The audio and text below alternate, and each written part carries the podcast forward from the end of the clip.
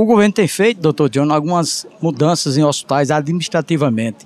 O senhor tem andado nos hospitais. Isso visa melhorar cada vez mais o atendimento nos hospitais? É, perfeitamente. A gente tem trabalhado de forma intensa para conhecer. Eu já fui diretor do hospital, já fui médico da ponta, então eu sei exatamente as dificuldades que cada hospital passa, que o gestor também passa, o diretor do hospital. Então a gente tem tentado dialogar e ajudar esse, a, a, todos os diretores a fazer a gestão de forma compartilhada. Né? Alguns hospitais, de forma pontualmente, a gente precisa melhorar. É, é, é natural de que quando se tem uma nova gestão, a gente possa fazer uma reoxigenação, uma reciclagem dos espaços.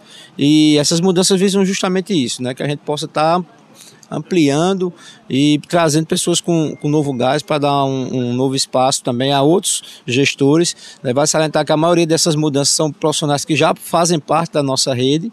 Então é uma forma também de contemplar esses profissionais que vêm se dedicando ao longo desse tempo.